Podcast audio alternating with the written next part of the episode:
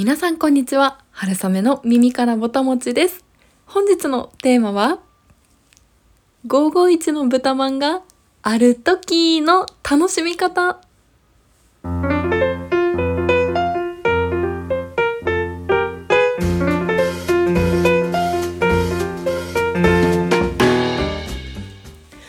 このポッドキャスト「春雨の耳からぼたもち」では食べることをこよなく愛する食いしん坊会社員である私春雨が皆さんの棚ではなくお耳からぼたもちが落ちてくるようなそんな食にまつわる楽しい情報をお届けしております。はい。というわけで本日は551の豚まんの話をしたいと思います。以前にもある時とない時の話という配信で551の豚まんの美味しさについて、えー、熱く 語ってる回があるんですけれども今日はその551の豚まんを、まあ、ちょっと前の話とかぶるところもあるんですが私がどうやっていつも楽しんでいるかというお話をしたいと思います。これで皆さんもぜひぜひ同じように楽しんでみると551の豚まんがもっともっと美味しくなると思います。はい、でまず皆さん551の豚まんご存知でしょうか？関西圏だけで販売している551蓬莱さんっていうところでテイクアウトで中華の食べ物がいろいろシューマイだったり餃子だったり豚まんだったりを販売しているお店です。テイクアウトがメインですね。でそういった中華のお惣菜だけじゃなくて店舗によってはこうお弁当があったりあるいはこう本当に持ち帰りのチルド商品だけだったり、まあ、いろんなタイプのお店があるんですが基本的にはそういうお持ち帰りの商品を売っていて主力の商品は豚まんっていう感じです。新幹線の駅だったりとか街中だったり関西だったらこう主要主要なあの人の交通の要所にはあるかなっていう感じですね。でこの551の豚まん本当に私大好きなんですよ。まあ豚まんだけじゃなくて551全部大好きなんですけど551の CM があるんですね。でお父さんが551を買ってきた時はある時でみんな嬉しくて笑顔になれてで買ってきて買って帰ってきてくれないとない時って言ってちょっと悲しい気持ちになるっていう、まあ、なのである時といったらこの551の商品のことを指します。でこの間またまた久しぶりにこのある時になってですね本当に本当に嬉しくてでちょっと私流の551の楽しみ方を皆さんにシェアできたらなと思います。はい。で、まあ、まず551は大体はあったかいものその蒸したてのあったかい商品を持って帰るっていうことが一番多いパターンではあるかなと思います。チルド品売ってるお店少ないんじゃないのかなと思いますね私の印象だと。で私もあったかい蒸した商品を買って帰りました。でただやっぱり家で買って帰ると蒸し直すことが前提ですね。温め直すことが前提になってます。でまず温め直しは絶対にできれば蒸し器を使ってほしいです。やっぱりこれ全然美味しさが違うんですよ。ただこう蒸し器ってなかなかないと思うので私はあがいてですねこうコップのなんか昔ツイッターで見たやり方なんですけれど電子レンジを使って温めます。でコップの中にお水を張ってその上にこう豚まんを乗せてでチンするといい感じに蒸気が出て温まる。っていうのを見てそれからそのやり方でやってます。とってもとっても結構美味しく温まると思います、はい、でこの551の豚まんもう、まあ、以前にもお話ししたんですけれど素晴らしいところはもう各お店で手包みなんですよ。工場では生地をこうこねたりとか種を作ったりするだけでそれをこう各店舗に配送してですね各店舗でプロの皆様がもうさささささと素晴らしい鉄手つき手さばきですね。で包んでいくんですね。もうその様子がもうを見るのもちょっと楽しいんですけれど本当に早いんですよね。すごいと思って。で、まあ、その素晴らしい職人さんの技があるからこそですね。このお店で包みたてを蒸したてでもらえるわけなんですね。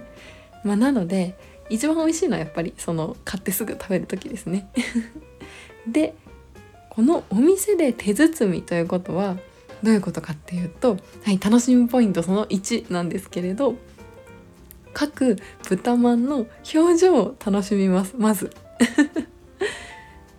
この上の豚まんの上のこのなみなみの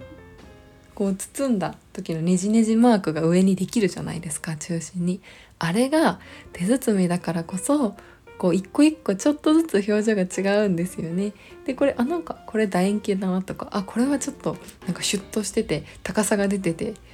キリッとしてるなとかなんかそういうのをこう一個一個まず眺めて楽しむんですね。可愛いんですよ。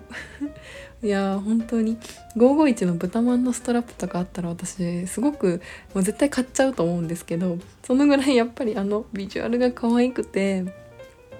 でこうコンビニの豚まんというかまあ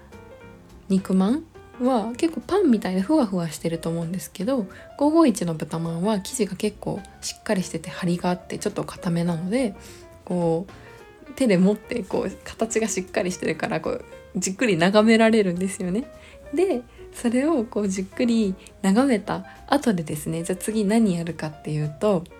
えー、その次私絶対やるんですけど551占いをします。はい、え、どういうことだと思った？そこのあなた。実は551の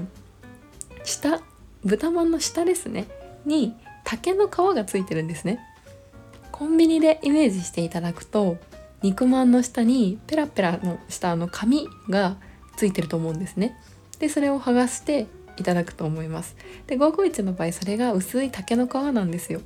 でそれをまあいただく前に剥がすわけなんですけどそこに生地がひっついちゃうじゃないですか。どうしても。そこの生地が。あれがこういかに生地を竹の皮の方に持っていかれずに綺麗に取れたかっていうその綺麗に取れ具合であの占いをいつもしてます。にうまくも綺麗に全然生地がつかない日とかたまにあるんですよねそういう時が。もうそれはもう大吉ですね。でこの間私がいただいた時は、ま持って帰った時間が結構長かったからかあるいはこうお店で買ったのがもう残り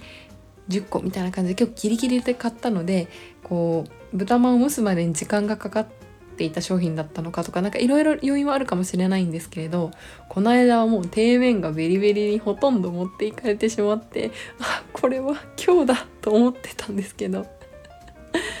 はいそんな感じでこの551占い楽しいので皆さんも是非やってみてくださいちょっとこの竹の皮をどんな状態でも綺麗に剥がせるライフハックがあったらそれもちょっと知りたいですね私は。はい、というわけでちょっとあのここまで来てまだ一口目も食べてないっていうところなんですがいやようやく一口目をここで食べます。で、まあ、かぶりついた時にですねもうまた見てということなんですけど眺めて楽しむのがこのもうお肉のきらめきですね。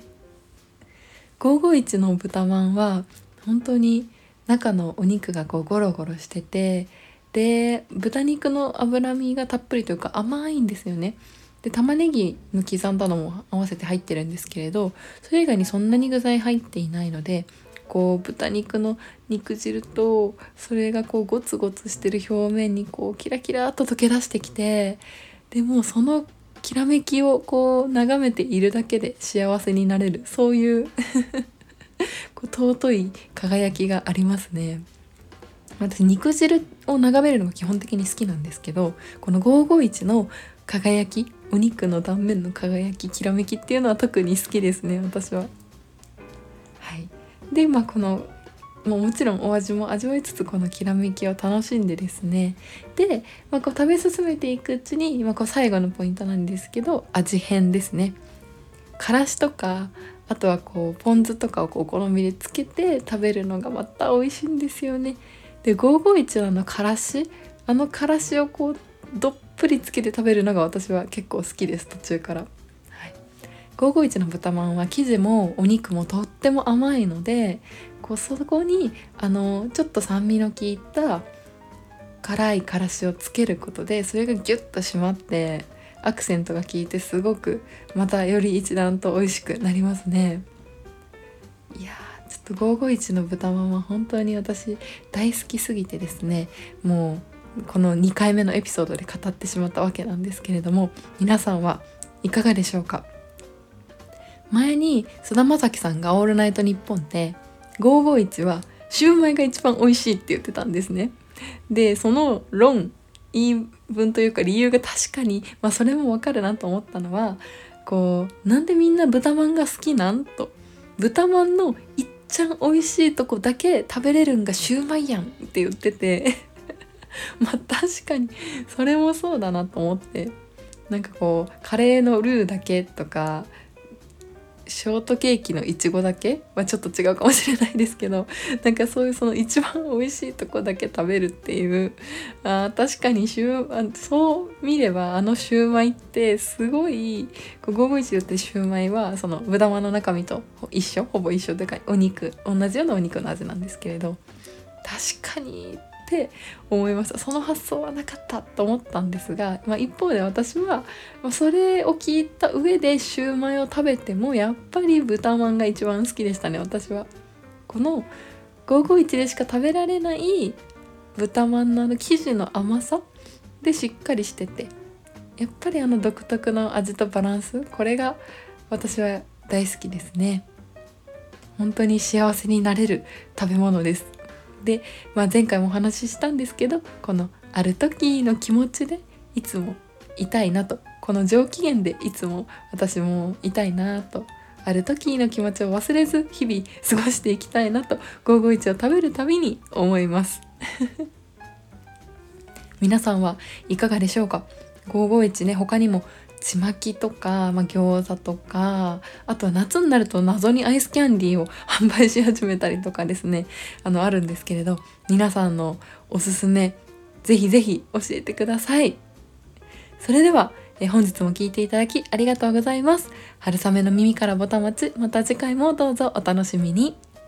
ごちそうさまでした。